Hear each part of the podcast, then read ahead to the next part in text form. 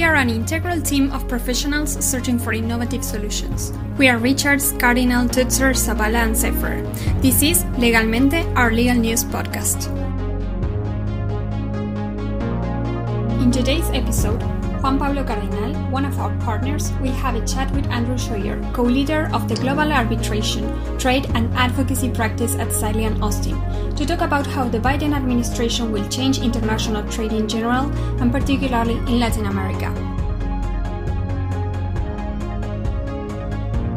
Good morning, everybody.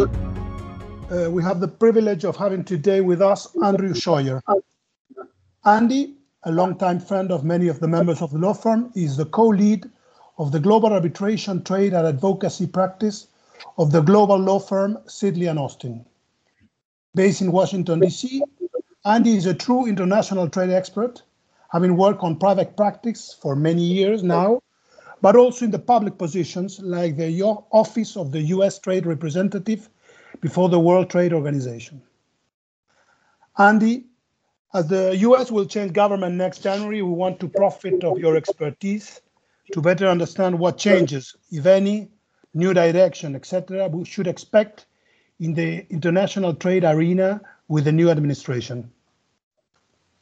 Um, of course, uh, first of all, thank you, uh, Juan Pablo, for uh, this this invitation to to speak with you, and uh, it reflects our long time engagement and friendship. Um, yeah, so a, few points. I suppose in general, uh, I think uh, we should expect less drama than and but but not significant changes in substance. Uh, perhaps more a change of tone. Um, certainly, the Trump administration has been using international trade instruments, U.S. law. Uh, they have also rejected uh, multilateralism um, almost in an unpredictable way. And I think the Biden administration, we should expect that international trade policy, the use of international trade laws, should be much less dramatic.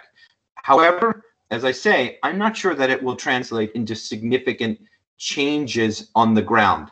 Uh, the the irony here is that the populist approach that uh, Mr. Trump has taken over the last four years, uh, attacking China with the use of trade instruments, the imposition of uh, significant import restrictions on steel and aluminum, the renegotiation of our agreement with Mexico and Canada. These are largely Democratic Party uh, policies from the last 25, 30 years. So the irony is that uh, Mr. Trump, as a Republican, uh, uh, essentially co-opted, he, he embraced these policies that had all been associated uh, in our lifetimes with the Democratic Party, which is much more oriented to um, uh, the viewpoints of our labor unions and environmentalists. And so that will be the challenge going forward for the Biden administration. Mr. Biden has already indicated that international trade will not be the main priority. Uh, after all, he comes into office facing the double crisis of uh, the coronavirus pandemic and the impact on uh, the US economy. And interestingly, he and his leaders uh, the leaders in the, the in, in, Congress as well as those that he will uh, bring into his administration, they are unlikely to see international trade as a significant way for the United States to dig out of both. Uh, it's you know we are not Germany. We don't export our way out of uh, economic crises, and so it's unlikely that he will uh, embrace international trade for this reason in that sort of in that light, I think we have to expect that that Mr. Biden will not see international trade policy as the main focus of his administration. Now, as often happens, uh, you when you are an American president, you don't always get to pick the agenda. The agenda sometimes uh, decides what is important, and he will have a number of open issues that he will have to react to quickly. Um, uh, and so, and I, I, know we'll talk about some of those, uh, but at least his initiative will not be uh, to take international trade as the most important issues. I think that will be reflected in the fact that we are we may not see the U.S. trade representative, the replacement to Mr. Lighthizer, um, uh, quickly. Um, it is unlikely to be seen as a major position in his administration, as it has been in the Trump administration. Um, the other thing uh, that I think we should take into account is we have he will be reacting to what we have seen as a result of the coronavirus and uh, the spread of the virus. The United States now has a fear of long supply chains, right? Because uh, people now uh, in the US are likely to blame these long, sophisticated supply chains um, for first uh, the inability to secure um, personal protection equipment in March and April when we first started to feel the effects of the coronavirus. Um, and also in the economic crisis that resulted, significant shortages. Um, a lot of people will blame international trade, ironically, for that. They will take the lesson over the last uh, eight months that it was these long supply chains, the kind of globalism that has set in over the last 25, 30 years, and uh, and that that was at fault and has caused some of the pain that we have suffered in the United States. And so, as a result, um, I think it's likely with the Democratic Party now in the White House that they will not be significant uh, supporters of uh, allowing or at least to, facilitating uh, global companies to engage in these long supply chains, which has always been uh, really the the impact of uh, our pro globalist, uh, pro multilateral policies over the last several years. Um, however, I do believe that with the World Trade Organization, the Biden administration um, is likely to make a change again, in at least in tone, from the Trump administration. I think they will re-engage uh, to allow the selection of a new director general, and I think they will push for the uh, reinstatement of an appellate mechanism, perhaps still insisting on reform. Um, and so I think that will be something that that will will change as well. Um, I think also that we should expect in the at least in the first six to six to nine months that the Biden administration will reverse the tariffs on Chinese imports uh, into the United States. That was a hallmark of the Trump administration. Um, that has not secured the benefits that Mr. Trump said it would. That is, the United States farmers um, and uh, other companies have felt the impact negatively of these tariffs, and yet the Trump administration cannot point to any meaningful changes in the practices in China that they were hoping to change. For example, um, forced technology transfer, the theft of intellectual property, etc. So I think Mr. Biden will will make changes, uh, at least in the reduction of tariffs, because those have been unpopular. But he has a very narrow lane in which he can operate because he will not be comfortable being seen as soft on China. Uh, that will be very difficult because the uh, our Congress will continue to push him, and many in the Democratic Party who have been very hostile to China um, will push him. So he will reverse, I think, only some of the uh, measures that the Trump administration has imposed, but still will need to show that he is moving toward making some meaningful changes um, in Chinese policy that has been, you know, seen as hostile, um, and that's going to be very difficult. And finally, I would say that as is often the case for the US in terms of trade policy, what we're likely to see is trade will come up early, but in policy instruments that are not strictly about trade. For example, um, we know that one of the main focuses of the Biden administration will be um, to address climate change. That is a major concern for the constituency, younger people here in the United States, um, and those who supported uh, Biden in the administ- in the election. So he needs perhaps to certainly to re-engage in the Paris Accords and then to demonstrate some meaningful changes, uh, perhaps with the imposition of a carbon tax.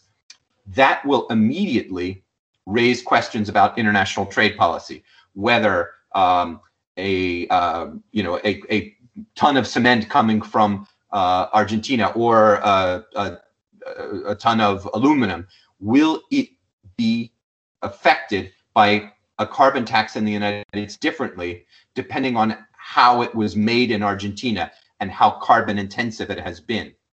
So uh, that I think will be the interesting thing, um, uh, Juan Pablo, is that the that although the Biden administration might not consider itself focusing early on on international trade, many of its international policies that it feels are important, like uh, dealing with climate change, will quickly deal with international trade. So we'll we'll have to watch for that. Interesting, and uh, a little bit more on on how the relationship, always on the trade side, on U.S. and LATAM that you could uh, share with us. Um, certainly, and uh, I think one loser from the election is Brazil. Um, uh, as you know, uh, the the Brazilian uh, leadership certainly embraced Mr. Trump, and Mr. Trump em- appeared to embrace um, yes. Uh, the Brazilian president. And so we had heard discussions about a possible trade agreement with Brazil. Um, uh, that would have uh, so I believe that that is much less likely to be a priority uh, in the early days. Um, of, co- of course, you know, given the framework of Mercosur, um, an agreement with Brazil would be awkward to pursue in a vacuum anyway. Um, uh, it would need to contend with Argentina, and so Argentina would have had would have had to have some role uh, in in being engaged in that at least on the sidelines. Um, but I think that one of the political impacts um, is that we are unlikely to pursue that again as an early uh, focus. Uh, and other than that, interestingly, there really hasn't been an engagement, and I don't believe that there will be, from a trade perspective, uh, a significant interest in um, in the region. The one uh, the one aspect that I would raise, though, is we already have in place free trade agreements in Central America. We already have in place uh, free trade agreements with Peru and with Colombia. And so the question would be um, would the United States react to uh, the challenge of China by kind of doubling down and uh, reinvesting in those existing relationships, encouraging investment um, so that we see greater uh, use of these free trade agreements as export platforms um, and, in a sense, to fend off China. Um, and if that happens, then I think the entire region would see uh, uh, some benefits from that. But it is unclear. I think uh, nobody in the Biden administration that is being talked about in terms of a USTR or in the transition um, seems to be focusing on Latin America again, you know, particularly with respect to international trade. But just to summarize again, I think ironically, pro, uh, you know, we will we are unlikely to see a trade agreement or trade negotiation with Brazil move uh, particularly quickly. I think, frankly, just because of the politics. Okay, okay. that's that's um, put me to the, the next question, which is uh, two quick ones. One is, and I think there will be also loser and, and winners. What do you think will be the relationship with Europe and the UK now with that you have uh, been active uh, advising on Brexit? And the last one, uh, what do you think, if any changes with the USMCA, Mexico and Canada relationships? Absolutely. So uh, I think that, uh, you know, in, in a way, one could say that um, the UK is the loser in the election uh, uh, because of the close affinity uh, between Mr. Johnson and Mr. Trump. At least uh, one can see it in the in in public discourse. No, no one really knows how they feel about each other privately. Um, but um, uh, so one could argue uh, that it is less likely now that a trade agreement with the UK would move forward. I'm not sure that's true. I think in a way the UK will benefit uh, because the what I think the Biden administration will want to focus on is is Europe. That is the the, the 27 re remaining member states. Um, but perhaps more importantly, and I know with uh, many um, Irish uh, immigrants to to Argentina, you have a similar uh, uh sort of a cultural affinity in the United States because for you know 150 years we have seen significant Irish immigrants. There is a strong interest um, in Irish politics and, and Irish policy. And for the U.S., uh, if Brexit results for the for U.S. leadership, there is a strong interest in doing whatever we can in the United States to avoid there being a hard border between um, Northern Ireland um, and Ireland, essentially between the the, the UK, uh, the Northern Ireland, and and the remaining EU. Um, that uh, you know, again, because uh, U.S. politicians were so involved in the Good Friday ag Agreement, uh, and uh, uh, so there is a, a, a great significance, both emotionally and politically. As a result, I think the Biden administration um, will want to engage to to be supportive with uh, those negotiations. And I think that might mean that even though the Biden administration politically might not otherwise want to reward the Johnson, uh, you know, government, um, that they would want to get involved here so that uh, they can help smooth the way to a, uh, a, a, a Brexit with trade agreements in place that helps to avoid that hard border. Um, it's again the just the, the the the way that our history and politics work that um, th- that that that holds a very important role. Uh, clearly, with Europe, we have many other issues at stake. The um, support for large civil aircraft, um, the the so-called Boeing and Airbus dispute has uh, led now to kind of mutual retaliation, um, very significant. And so it will be interesting to see whether the Biden administration would use negotiations with the EU um, as a way to try to uh, ultimately to resolve that, or at least to uh, engage in a bilateral agreement. Then finally, with respect to USMCA, um, certainly I don't expect the Biden administration kind of to reopen USMCA or to renegotiate. We have gone through enough pain and have put our neighbors to enough pain through that process. Um, a lot of it does reflect, uh, for example, higher uh, rules of origin uh, content on autos.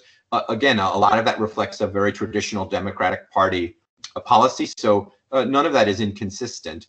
Um, I think what you'll see is much more focused on implementation with respect to Mexico, particularly of the labor accord.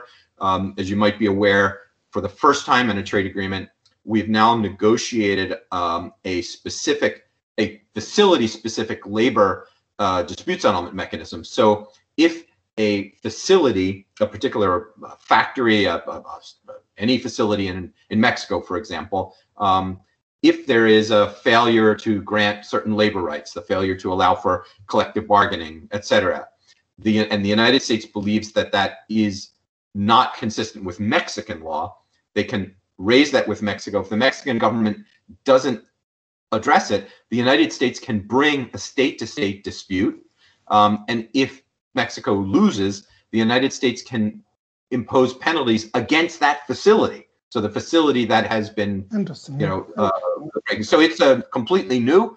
Um, but I think again, given the politics, we're likely to see significant uh, imposition. With Canada, I think you know maybe much much less uh, much less drama. Uh, uh, there are still some uh, you know still some uh, lingering concerns. That we have this long-standing uh, conflict on dairy uh, products um, and dairy trade. I think that will that will continue. Um, but in a way that because the Trump administration created so much pain for our neighbors um, in this renegotiation, I think a lot of that has taken that that pain will not be recreated, um, but I think there will be implementation issues. Thank you. Well, that that's all, Andy, and uh, on behalf of the law firm and myself, uh, I, I, want to thank you to take the time this morning for us. It was crystal clear, and uh, you gave us in a few minutes uh, well uh, a panorama of uh, what's going on or what will be the next administration policy. So, thank you very much indeed. Absolutely. Thank you for the opportunity. Thank you so much, Juan Pablo and Andrew, for this interesting conversation. If you want more interviews and legal updates, you can subscribe to our podcast channel and follow us on social media. Find us in LinkedIn as Richards Cardinal Tutzer Zabala and Sefer, and in Instagram and Twitter as RCT ABOG ADOS. We will meet in the next episode of Legalmente. Thank you and goodbye.